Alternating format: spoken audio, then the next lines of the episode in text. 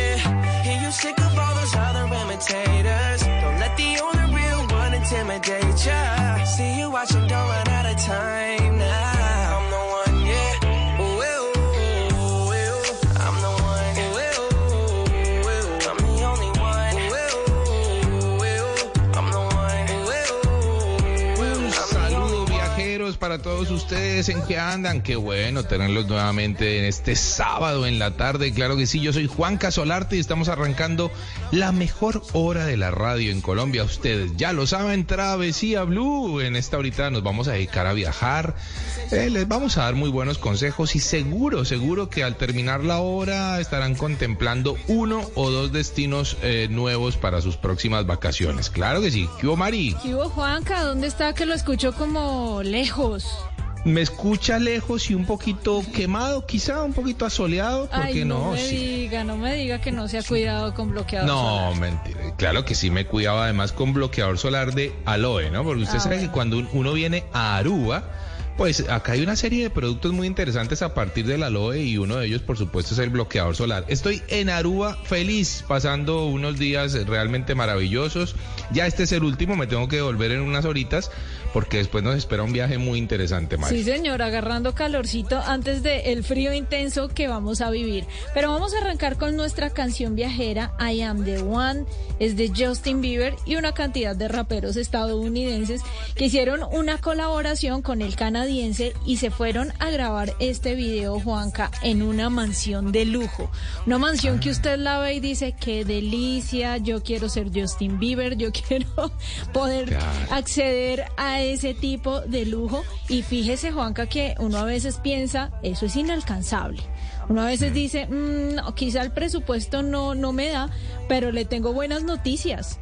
¿Así? Le A tengo buenas noticias porque Kissimmee, que es una ciudad que queda al sur de Orlando, tiene Sí. unas casas espectaculares, son mansiones y hay de todos los gustos y de todos los lujos. Pero arrancamos hablando de la ubicación, en dónde está ubicado Kissimmee.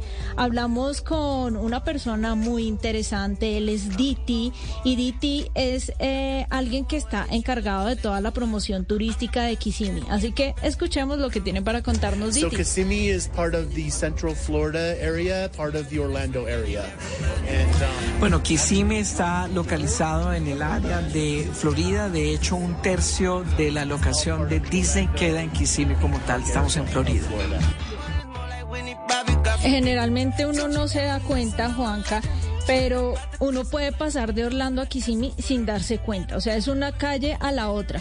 Así que algunas atracciones que uno piensa que están ubicadas en Orlando realmente están ubicadas en Kissimmee. Y esto es como en el centro de la Florida, ¿no? Como para darle un poquitito eh, de, de contexto y de ubicación a los a los eh, a nuestros oyentes.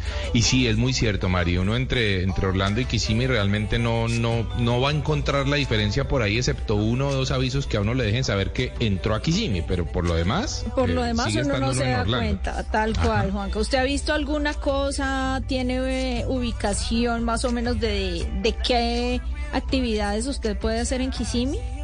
Pues eh, obviamente Kissimmee se caracteriza por la cercanía que tiene a los parques de atracciones, ¿no? Incluido, por supuesto, el complejo enorme de Walt Disney. Eh, la ciudad entera se ubica pues a lo largo de la costa noreste de un lago que es muy interesante y también muy turístico, Mari, que se llama el Tojopecaliga. Ajá. El lago Tojo. Oiga, Juanca, Más conocido. esos sí. nombres están rarísimos y más adelante le, eh, nos va a decir Diti de dónde vienen todos esos buenísimo. nombres. De hecho, Kissimmee, para que nuestros oyentes sepan cómo se escribe, es casi como escribir kiss, como beso en inglés, sí. pero es con doble S, con doble M y con doble E. Ah, Complicado, bueno. ¿no? Sí, un poquito. un Bueno, poquito. vamos a hablar con Diti Minish y él nos va a contar cómo son las casas de lujo de Kissimmee. Escúchelo. Actually, we have 40,000 vacation homes. So we are the vacation home capital of the world. We have more vacation homes than anywhere in the world. que But the de hecho somos elite la homes, capital mundial de las casas vacacionales, tenemos más de 40 mil unidades como tal, para todos los gustos. Hablando de casas elite, por ejemplo, tenemos casas desde 8 habitaciones hasta 18 habitaciones. Hay casas decoradas con temas temáticos, por ejemplo, casas que tienen Spider-Man, casas que tienen Frozen la película, casas que tienen eh, Blanca, bueno, Cenicienta, eh, toda la infraestructura, toda la tecnología, todo tipo de servicios. Si queremos tener eh, comida diferente, chefs diferentes, lo podemos hacer. Eh, tenemos la distancia de nuestras casas, en promedio puede ser 20-25 minutos a los parques temáticos. Hay casas que ofrecen transporte gratuito como tal también.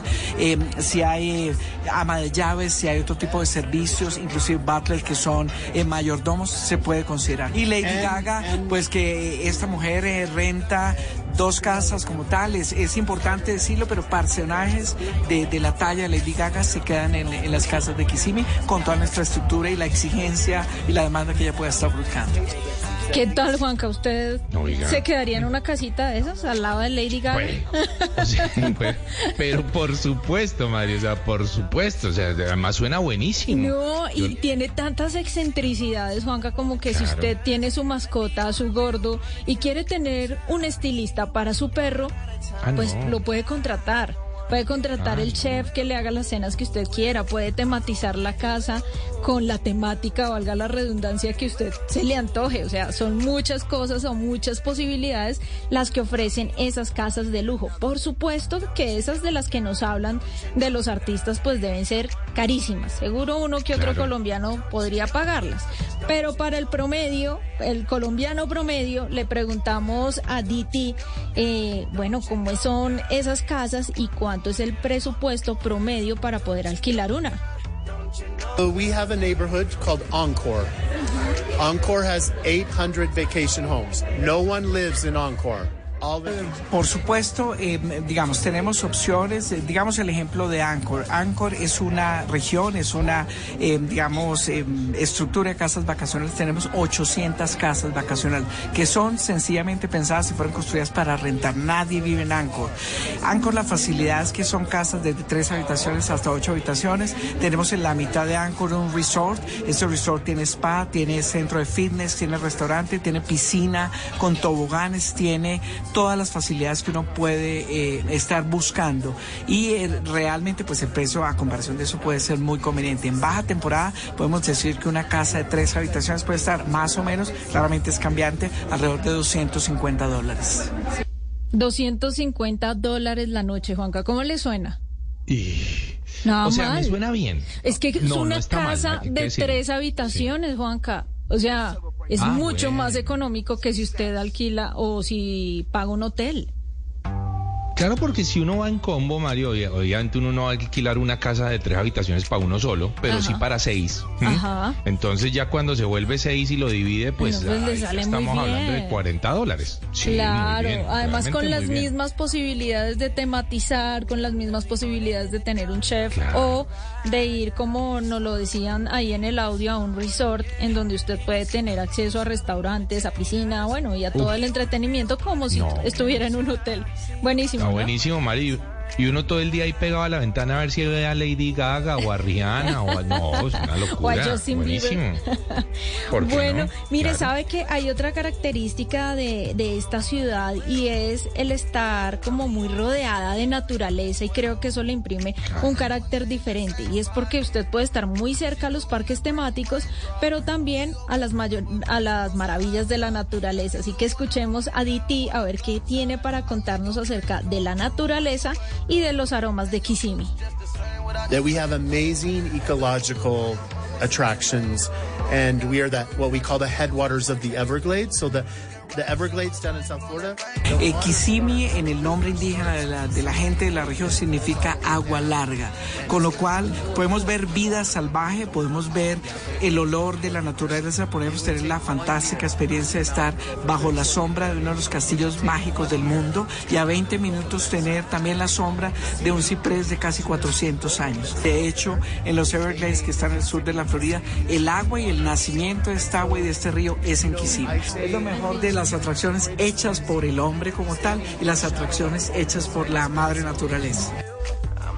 ¿Qué tal, Juanca? ¿Se Oye, antojó? qué o no? buena. bu- Sí, no, y me gusta esa conclusión que, que nos da al final, ¿no? Como un poquito lo mejor de lo que ha hecho el hombre con lo mejor que ha hecho la naturaleza, todo mezclado en una zona que me parece que viene muy bien. A mí me encanta, la verdad. Yo debo decir que soy un fanático, el número uno de toda esa región de, de- y del estado de, de- la Florida. Ay, qué bueno, Juanca. Bueno, pues ya vamos despidiendo a Diti Minich. Él nos tiene una invitación muy especial a usted, a mí y a todos los oyentes de Travesía Blue.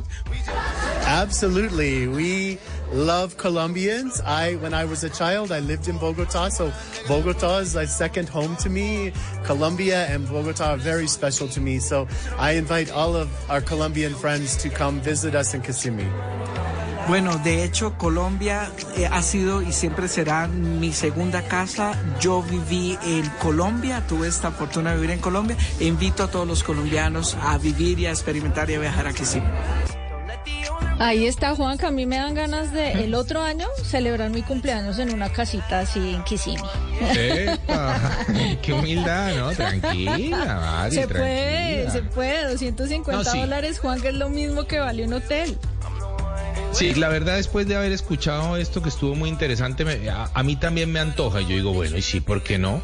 Falta, hacen falta tener los seis amigos, pero de resto creo que está muy bien el precio. Muy de bien. hecho, Juanca, gente o amigos, familiares que vivan en Estados Unidos, pues se le pueden pegar al plan, porque para ellos sería como ir a una casa de campo. Ah, sí, claro, total, muy buena idea.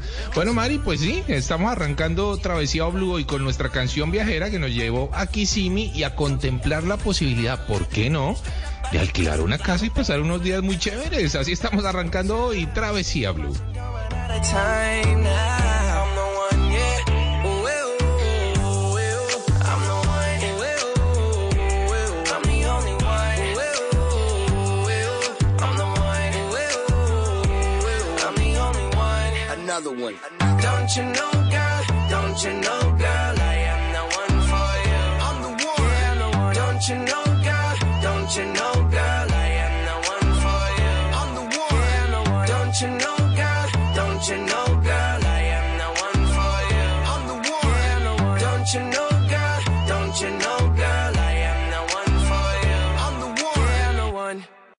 Dele gusto a sus sentidos viajando a través de los sabores con El Mundo a la Carta.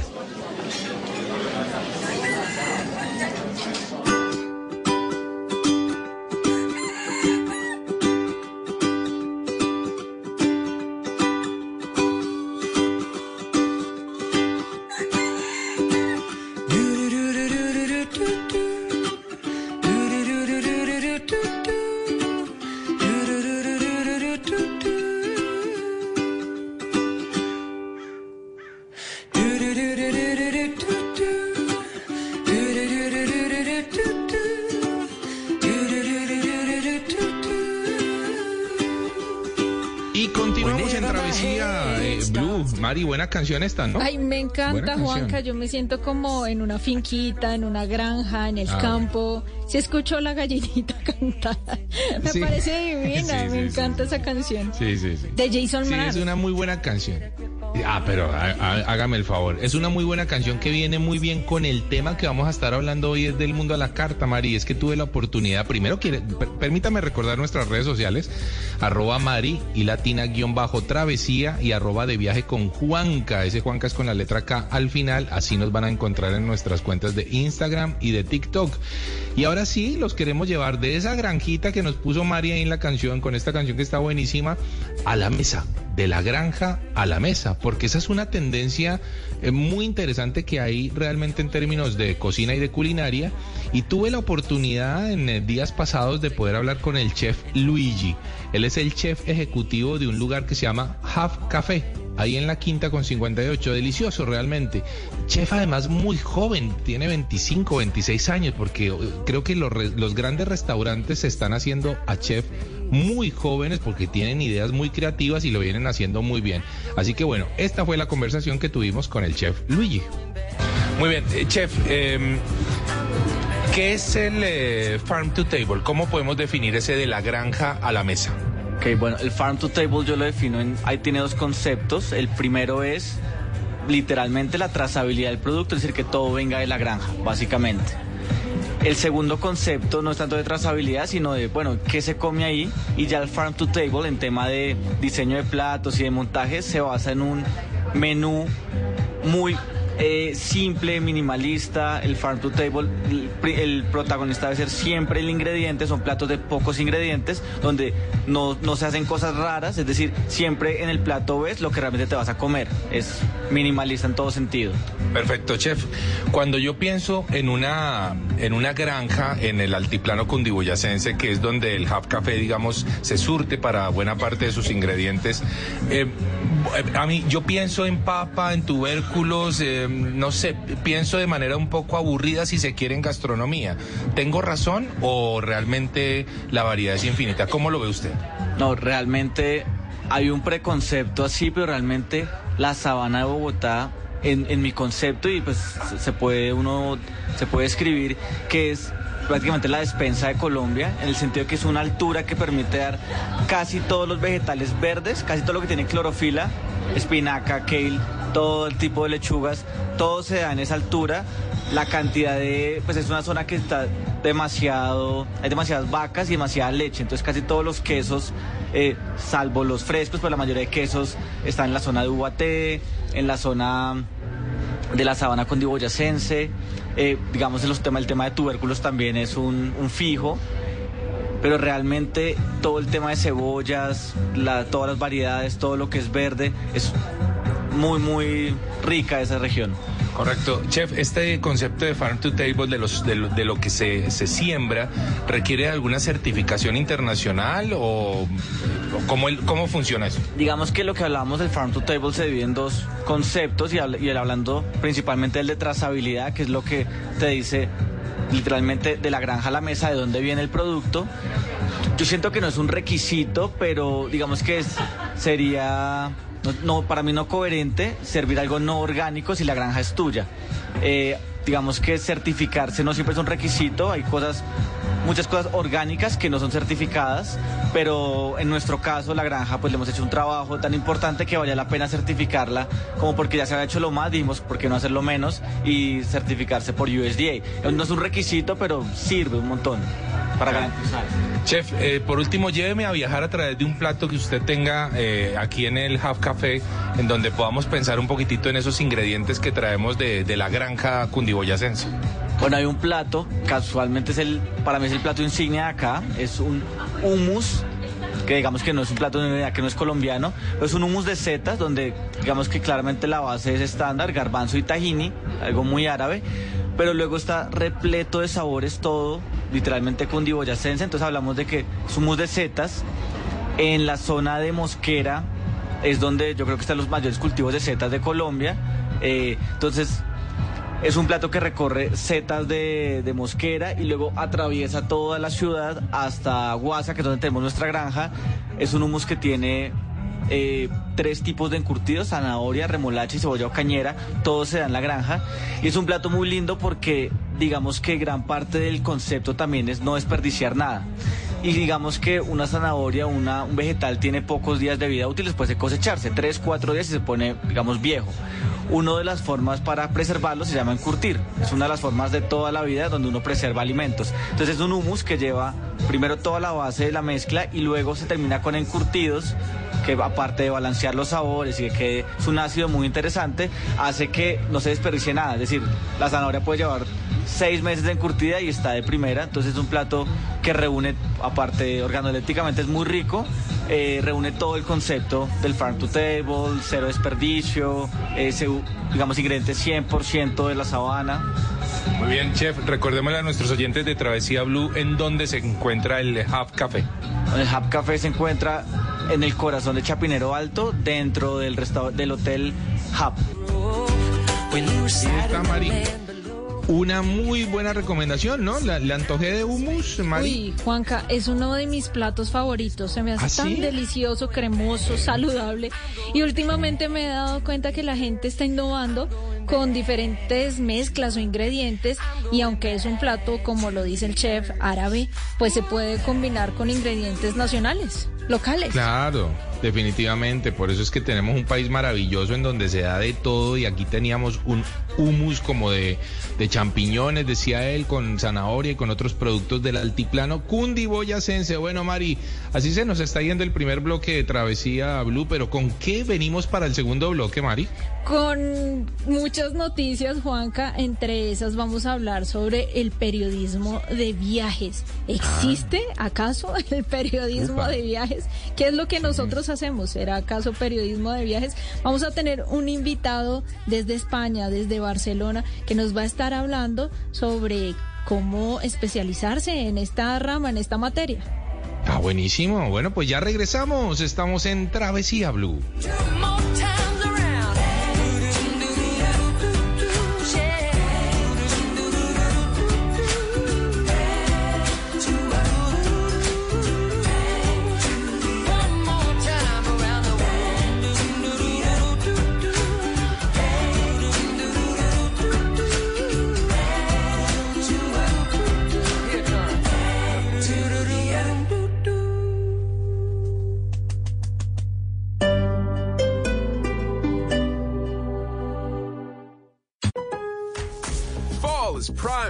Planting, and Lowe's knows how to help. Start by beautifying your garden with our large assortment of mums, available in a variety of colors. Then get Stay Green Garden Soil, starting at $4.48 to feed your plants all season long. And don't forget Scott's Fertilizer for preparing your lawn for a better spring, starting at $28.48. A great looking fall starts here. Lowe's knows home improvement. Selection varies by location, excludes Alaska and Hawaii. Hi, soy Anthony. Primera vez en el grupo de apoyo Old Spice. Hola, Anthony. Mi novia está actuando raro últimamente, duchándose más, huele bien, demasiado bien. Ella lo niega, pero creo que está usando mi Old Spice Gentleman's Brown Sugar and Cocoa Butter Exfoliating Body Wash para el cuerpo. Sí, sí. Old Spice Gentleman's Brown Sugar and Cocoa Butter Exfoliating Body Wash para una exfoliación y una hidratación de 24 horas. Los hombres también tienen piel. De la rumba, cualquiera lo lleva hasta la tumba. Por eso los sábados desde las 8 de la noche, Blue Radio los pone a bailar con Son Bárbaro, la mejor música afrocubana y la salsa. Y que no se quede nadie sin gozar. Yo he visto bailar un perro en las dos patas de atrás. Ya lo sabes, nos bailamos, perdón, nos oímos en Son Bárbaro. Nadie se salva de la rumba, cualquiera lo lleva hasta la tumba. Llega una nueva conversación relevante para Colombia. Este 19 de septiembre, inscríbete o asiste al foro El futuro de la ciudad y la región en el auditorio Orígenes de la Universidad de AN. Un espacio para resaltar las iniciativas de mejora desde la academia y los sectores público y privado en seguridad, movilidad, innovación, productividad y sostenibilidad. Y conocer de primera mano las propuestas de los candidatos a la gobernación de Cundinamarca y alcaldía de Bogotá para desarrollar una ciudad-región más consciente e inteligente. Organizan Blue Radio, Caracol Televisión y Foros El Espectador. Inscríbete en bluradio.com. Llega la voz de la verdad para desmentir noticias falsas. Pregunta para Vera. Recientemente circula un video en redes sociales del presidente Gustavo Petro, acompañado con un texto donde se afirma que bajará los precios de la gasolina y el límite serán 8 mil pesos. ¿Esto es cierto? Esta noticia es falsa. Expertos chequeadores encontraron que el video al que se refiere la publicación fue grabado el pasado 22 de enero, y el presidente Petro se refería a las medidas que se tomarían para atender la emergencia y garantizar el abastecimiento de gasolina en el suroccidente del país generado por el deslizamiento que cerró la vía panamericana. Escucha la radio y conéctate con la verdad. Una iniciativa de Blue Radio en unión con las emisoras que están conectadas con la verdad. Esta semana en Calamares en su tinta podcast. Boombox. Me refiero al científico, al físico italiano Ettore Majorana, una especie de genio malogrado, la vida y la desaparición de Majorana con la historia de Robert Oppenheimer, protagonista de esa película. Sin embargo, la película de Oppenheimer nos confronta también con un trasfondo científico y un trasfondo ético e histórico, porque ese era el territorio en el que muchos estaban buscando un arma definitiva que le pusiera fin a la guerra. Un episodio nuevo cada semana en boombox.com, todas las plataformas de audio y por Blue Radio de 12 a 1 pm los domingos.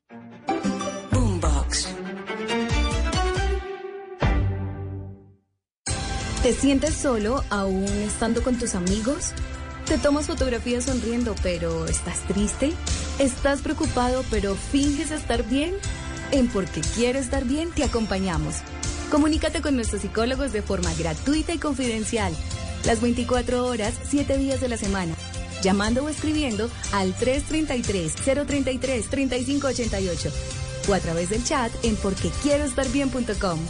Porque tu salud mental es lo más importante. Porque quiero estar bien. Un programa de la Fundación Santo Domingo con el apoyo de Fundación Santa Fe de Bogotá. Apoya Blue Radio.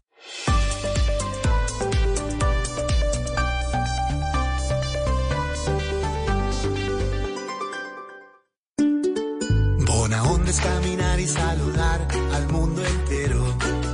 Bona onda es saber que todos somos lo que comemos. Bona onda es sonreír, darse gusto y disfrutar la vida. Es cuidarse muy bien cada día. Bona Onda, las nuevas y deliciosas galletas para quienes les gusta darse gusto. Bona Onda, cuídate para los que te quieren. Arthur's Cookies Factory.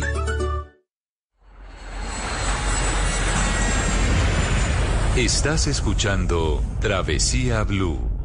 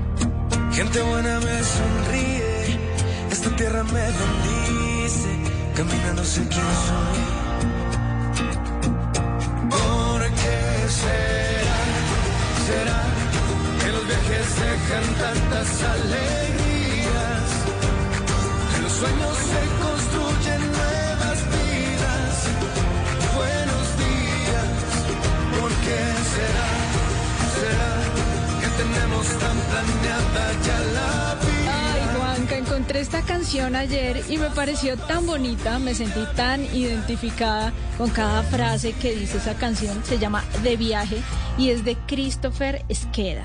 Y dice que, ¿por qué será que los viajes nos cambian la vida? ¿A usted le ha cambiado la vida viajar?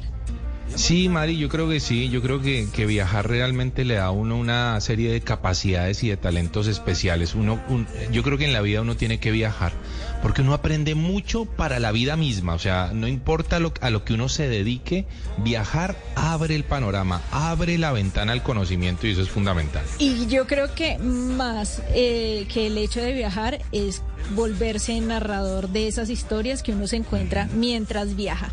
Hoy tenemos un invitado muy especial, como les dijimos en el primer bloque, él se llama Daniel Murillo, es economista y es cofundador de School of Travel and Journalism. Y vamos a hablar con Daniel del periodismo de viajes. Y queremos arrancar, Daniel, Daniel ya está por ahí, sí, ya nos está escuchando. Sí, ya lo tenemos. Muy buenos días. Hola Daniel, qué gusto tenerlo por aquí.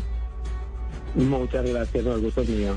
Bueno Daniel, arranquemos hablando de cuál es la importancia del periodismo de viajes en la industria del turismo. Somos parte de ese eslabón, somos parte de esa cadena que forma el- la industria del turismo. Sí, Marita, si me permite, antes de empezar, sí me gustaría hacer un, pequeño comentario. Primero de todo, bueno, felicitaros por el programa, la verdad es, es una pasada, me, me gusta mucho. En segundo lugar, pues bueno, deciros que me, me emociona y me ilusiona mucho por estar aquí hoy con, con vosotros dos. Y más aún sumado a esto, que es una radio colombiana, que es un país pues que a mí me enamoró, pues bueno, desde que fui la primera vez, hace como aproximadamente 12 años. Y luego he ido, bueno, he vuelto varias veces por diferentes motivos, pero bueno, básicamente para viajar y seguir conociendo el país, pues desde Sasaima, Villeta, Leticia, los kilómetros Epa. de Leticia, Puerto Nariño, Ciudad Perdida, la ciudad perdida no conocida y apta para ir con niños, La Guajira, Eje Cafetero, Guatapés, etcétera, etcétera, etcétera. No, pero no, no, qué- qué, conocimiento, magníficos. Daniel, muy bien. O sea, Daniel bien, conoce Daniel. más que un colombiano promedio Claro. de nuestro país. Qué bueno, Daniel. O sea que el tema de los viajes usted lo lleva en la sangre. Sí, eh, por suerte por desgracia, eh, es algo que desde bien pequeño pues me inculcaron, bueno, mis padres. Y ya desde los 18 que arranqué ya con mi primer viaje solo, así que desde ahí soy de esas personas que si no tengo mi vuelvo de viaje y no tengo el próximo billete comprado para irme al próximo viaje, estoy nervioso, que es lo que me pasa ahora, ¿no? Que acabo de regresar de vacaciones y ya no sé dónde voy a ir en el próximo viaje y me siento medio medio, medio así, bueno, un poco raro, ¿no? Entonces, bueno, toca ya, estamos ya haciendo planes para el próximo viaje. Y, luego, pues esto también sumar un poquito la experiencia de alguien de fuera, ¿no? Que visita Colombia.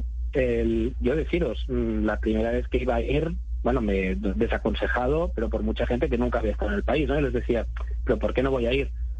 Después de haber ido seis veces a Colombia y haber recorrido muchos lugares, obviamente me, encantó pues su, tierra, la cultura, pero sobre todo, sobre todo, sobre todo eh, los colombianos y las colombianas. O sea, la gente de Colombia es lo que realmente a mí me, cautivó y me, enganchó y la verdad que te crea una, adicción para, para volver y repetir, ¿no? Porque es un país que te sientes muy, muy cómodo, muy querido, muy bien atendido. Y, y muy rápidamente, dos anécdotas que me gustaría contaros. Sí. Antes de ir a Colombia, mi primer viaje, hice un viaje de prensa hace, hace muchos años, hace como 15 años, donde conocí a un periodista de viajes de estos, bueno, una, una eminencia, ¿no? Que, que había visitado muchos lugares del mundo y le pregunté, bueno, varias preguntas le hice, ¿en cuántos países había estado? El, el tipo, sin ningún tipo de arrogancia, me contestó, te lo voy a responder de otra manera, diciéndote cuántos países me faltan por visitar, que Hmm. son seis. Wow. Entonces, claro, me, me- me- me quedé así muy parado y bueno, seguí preguntando otras cosas, ¿no? Pero bueno, para ir, no alargarme mucho, le- una de las preguntas que le hice fue, ¿en qué país tratar- te trataron mejor? No dudó ni medio segundo en decirme que era Colombia. Me Ah, dijo, qué sin lugar a eso. dudas, Colombia. bueno.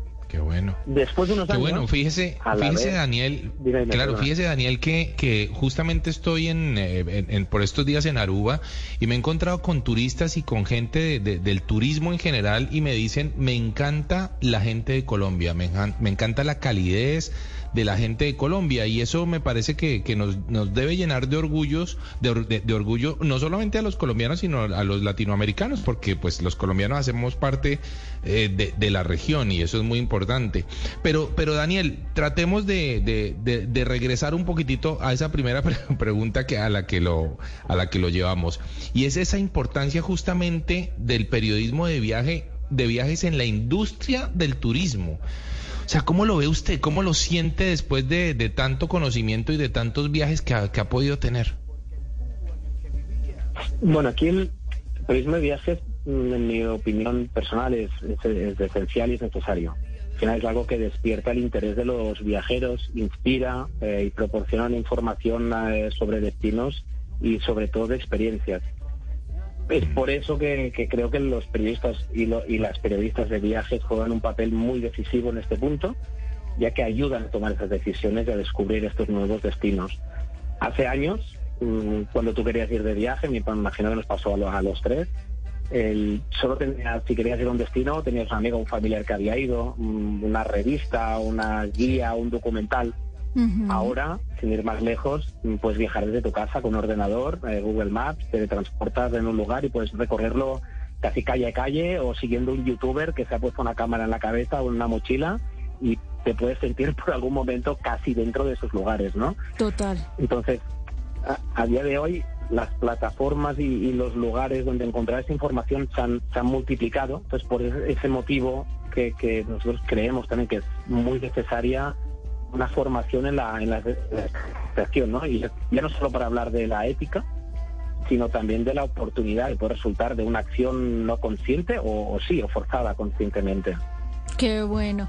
Daniel, aquí en Colombia eh, somos pocos los que nos dedicamos formalmente al periodismo de viaje. De hecho, Travesía Blue es el único programa de viajes y de turismo en la radio en Colombia. Y aún así hacemos nuestro programa de televisión que se ve en Caracol Internacional y son pocos los colegas que, que tienen la oportunidad o de dedicarse a esto o de encontrar en el periodismo de viajes eh, un estilo y un sustento de vida. Yo quisiera saber cómo se vive esto en España. El periodismo de viajes en España es más tenido en cuenta, hay más programas de radio y más programas de televisión sobre viajes y turismo.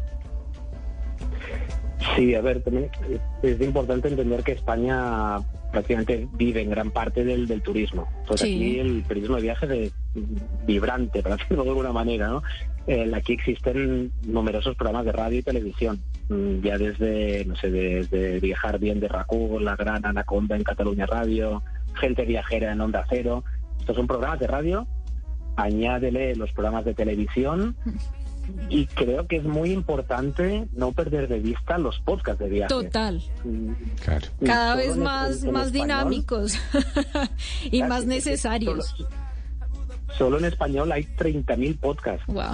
Luego, en, en español, en total. Luego, enfocados en lo que es el periodismo de viajes, empiezan a aparecer, bueno, han aparecido desde hace muchos años ya. Por ejemplo, el, bueno, hay podcast de los grandes viajes que lo lleva Pablo, o el de Íñigo de Viajando Simple. Pues han salido mm, la maleta de Carla de viajar en familia o viajar con, un- con una niña. Han empezado a salir muchos de también de, de nicho. Y, y también creo que es importante no olvidarnos de YouTube. Mm, que tienes youtubers que cuentan con más de 40 millones de suscriptores, mm, con vídeos que tienen más de 5, 7 o 10 millones de reproducciones. Sí. Y esto hablamos de los grandes, pero luego hay miles de, pe- de medianos y pequeñitos. Por supuesto. Daniel, eh, usted está hablando de, de- de redes sociales, por supuesto, de canales eh, digitales que pues se han puesto, pues la, la moda ya es eh, indiscutible. Pero esto convierte a estos youtubers, a estos blogueros en periodistas de viajes. ¿Qué tanto, ¿Qué tanto ha transformado también de alguna manera la divulgación de los destinos las redes sociales? Y estas personas que van con una camarita de repente prendida y están de- documentando una ciudad, ¿son periodistas de viajes? A ver, yo creo que es claro que la las redes sociales lo han revolucionado absolutamente todo desde hace años y, y- y va a ir a más y va a seguir. El- o sea, la divulgación de destinos, mm, bueno, al final eh, lo puedes permitir a cualquier persona, ¿no? Porque como bien decías, es agarrar una camarita de vídeo, de fotos y te pones a grabar y, y en, y casi bueno, en directo lo puedes estar retransmitiendo. Entonces eso democratiza la información de viajes y demanda contenido auténtico y visualmente atractivo, pero también es cierto que estamos, bueno, pues em, expuestos a un sinfín de, de información, pues esto, ¿no? Fotos, reels, vídeos directos, cortos, largos, no tan largos, lo que decíamos, ¿no? los, blog- los podcasts, los blogs. Entonces, todas estas personas participan de una manera más o menos consciente en sumar su, perdón, su pequeño grano de arena y en, este engranaje del, del sector del turismo. Todo esto hasta ahora suena muy bonito y alentador, pero también tiene su aspecto negativo, como Total. todos sabemos. Mm, Yo desconozco si esto ha llegado a Colombia, pero sin ir más lejos, mm, lejos de donde, bueno, donde yo vivo, muy cerca, en abril, pues los cerezos florecen. Pues Sí. el año pasado un influencer se le pasó por la cabeza ir ahí y tomarse una foto. Ajá. El fin de semana siguiente, ¿sabéis cuál fue el resultado? ¿Cuál? Que ese pueblo no había, no había recibido tantos turistas en los últimos 50 años, Epa. recibió más en un día que en los últimos 50 años. Dios. Claro. Oiga, qué Pero, cosa tan la gente iba ahí, aparcaba el coche, el carro, eh, donde podía, como podía, se hacía una foto y se iba. Pero claro, eso tampoco no es muy positivo por el, para el lugar. Ujú. O y que sea otro caso, ¿no? El, para hablar un poco de la, también de la ética, que seguramente fue sin querer, pues esa pareja de influencers que se hicieron una foto preciosa en una montaña con un, bueno, un paisaje espectacular, el atardecer, todo súper bonito, en una tienda de campaña, en un sitio donde era ilegal acampar. No. Resultado, mm, crear una escuela y se montó un camping, entre comillas, alternativo, sin control ni cuidado, luego se queda también sucio, por desgracia. Mm, o el último caso, para no alargarme, o el pueblo este de las Islas Canarias, em, que, que el, no, en el norte de Tenerife, si no recuerdo, si no recuerdo mal, pintaron unos banquitos súper bonitos de colores y tal, también un influencer fue, se hizo la foto y ese pueblo se llenó de gente porque todo el mundo quería ir a hacer la foto allá. ¿Sabéis lo que pasó? ¿Qué? Turismofobia. Ay, no. Ah, bueno. Los, los, los mismos habitantes del pueblo volvieron a pintar los, ban- los banquitos del mismo color que habían antes, pues a lo mejor más neutros, de color marrón, pues para que no fuera gente, pues la gente iba ahí, hacía una foto y les colapsaba el pueblo. No, Entonces, no, no. Casos como estos se cuentan por centenares y, y se seguirán contando por miles. Entonces, los estos famosos lugares instagrameables, si lo he dicho bien, em, em, y muchos de ellos es esto, ¿no? Llegar, hago- me hago una foto y me voy. Ojo, yo creo también se, se puede mirar de otra manera. Ves- ves, pasa esto, pues bueno, vamos a ver cómo lo podemos llegar a, a potenciar o cómo poder sacar un rendimiento económico también, ¿no? Pero bueno, hay acciones que son eh, acción-reacción. Entonces, el- se tiene que ir con cuidado. ¿Se pueden considerar periodistas de viajes? Bueno, yo creo que hay los que son creadores de contenidos de viajes y luego está la persona que está formada como tal y que pues, sí que creo que se le podemos considerar un periodista de viajes. Daniel, y eso me lleva a mi, a la siguiente pregunta que, que, que se me ocurre en este momento y es dentro de todo ese contenido que hay, sobre todo en, el tema digital, porque digamos que, bueno, aquí en Colombia, como ya les dije, no hay muchos programas ni de radio ni de televisión que hablen sobre viajes y turismo, pero en redes sociales sí hay de todo. Y me pregunto si es necesario prepararse, prepararse para hablar éticamente de un destino, para tener el contexto sociopolítico y cultural de un lugar, para poder recomendar y sugerir esas cosas que a veces nos enamoran cuando viajamos.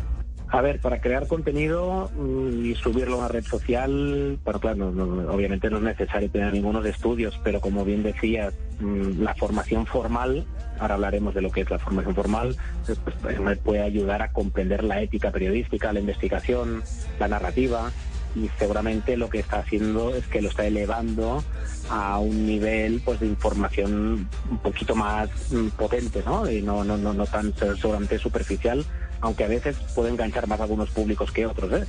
Pero bueno, nosotros creemos que sí, eh, formación formal, acreditada, con un equipo de expertos y expertas, pues con, con una experiencia mm, al final pues eh, demostrada.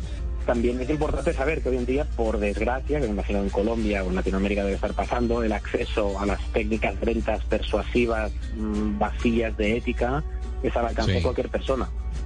Y si le añades a esto la pócima mágica, eh, si, si añades esto a la pócima mágica el Big Data, eh, la compra de web de opiniones, la inteligencia artificial y un poco de marketing, mm, llegas a, a lo que está sucediendo ahora. No sé vosotros, pero yo cada vez que me pongo en Instagram, o sea, el colapso formativo y mental para muchas personas de, formación, no solo en turismo de viajes, en cualquier sector de cursos sin ningún tipo de valor. Sí.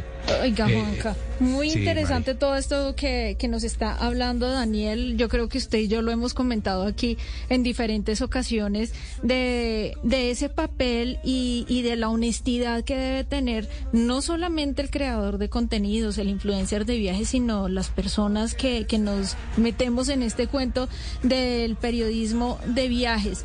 ¿Usted cómo ve las cosas, Juanca? ¿Usted cree que en Colombia vamos por buen camino? Y yo creo que nos falta muchísimo, Mari. también realmente. creo. Yo creo que nos falta mucho, pero y sabe, creo, yo creo también que nos falta el reconocimiento, pero desde las parte, desde la parte gubernamental, porque hablan Sí, mucho del turismo, de los hoteles, de las infraestructuras, de mil cosas, pero ¿y quién les ayuda a contar todas estas noticias? Es una carreta, Mari. Realmente es una carreta la, la, la de muchas veces la que uno escucha. Sí, todo muy bonito, pero ¿y dónde están las acciones, no? O sea, ahí siempre falta, siempre nos falta el centavito para el peso. Pero bueno, Daniel, ¿qué, qué habilidades y conocimientos se adquieren durante el, el programa de máster de periodismo turístico? Sí, bueno, es, es un programa de máster en periodismo de viajes. Sí. que tocamos eh, tanto la parte de periodismo de viajes, tocamos marketing y todo turismo. ¿vale? Desde cómo entender de viajes, el contexto del sistema turístico, el marketing turístico, narrativa, técnicas marketing digital, herramientas, entender el sector público y privado, herramientas de investigación. Y, y bueno, ya todo esto es un, un, eh, termina o- con un viaje de final de máster o, de, bueno, de, proyecto, teniendo en cuenta todos estos eh, aprendizajes pues en un proyecto final. Ah, Qué chévere, qué buena oportunidad. Tengo que contarles a nuestros oyentes que yo hice un máster en periodismo de viajes y dentro de poco voy a participar en esta escuela maravillosa para dictarles una cátedra sobre introducción al periodismo de viajes. Así que toda la gente que esté interesada en saber cómo, cómo se forma uno, cómo debería iniciar su carrera en el periodismo de viajes, pues allá los esperamos.